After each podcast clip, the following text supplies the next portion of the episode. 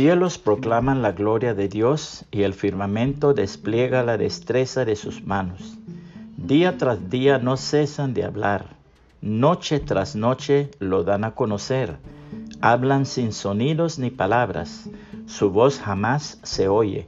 Sin embargo, su mensaje se ha difundido por toda la tierra y sus palabras por todo el mundo.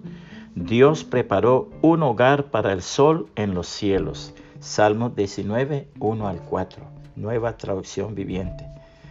Miguel Ángel Buonarroti visitó un día el estudio de Rafael, pero encontró que el gran pintor estaba ausente. Como el criado le preguntara su nombre, respondió trazando en la muralla las líneas de un rostro humano. Cuando volvió Rafael, su sirviente le refirió que el visitante no había dado su nombre y que solo había trazado algunas líneas en la pared. El artista contempló aquellos trazos y exclamó admirado, solo puede ser la mano de Miguel Ángel. Por eso la Biblia dice en Hechos de los Apóstoles capítulo 7 versículo 46 al 53 en la nueva traducción viviente, David obtuvo el favor de Dios y pidió tener el privilegio de construir un templo permanente para el Dios de Jacob, pero fue Salomón quien lo construyó. Sin embargo, el Altísimo no vive en templos hechos por manos humanas. Como dice el profeta, el cielo es mi trono y la tierra es el estrado de mis pies. ¿Podrían acaso construirme un templo tan bueno como ese? pregunta el Señor.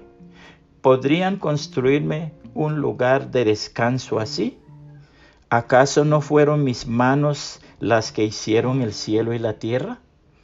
Pueblo terco, ustedes son paganos de corazón y sordos a la verdad. ¿Resistirán para siempre al Espíritu Santo? Eso es lo que hicieron sus antepasados y ustedes también. Mencionen a un profeta a quien sus antepasados no hayan perseguido hasta mataron a los que predijeron la venida del justo, el Mesías, a quien ustedes traicionaron y asesinaron. Deliberadamente desobedecieron la ley de Dios a pesar de que la recibieron de manos de ángeles. Puede compartir este mensaje y que el Señor Jesucristo le bendiga y le guarde.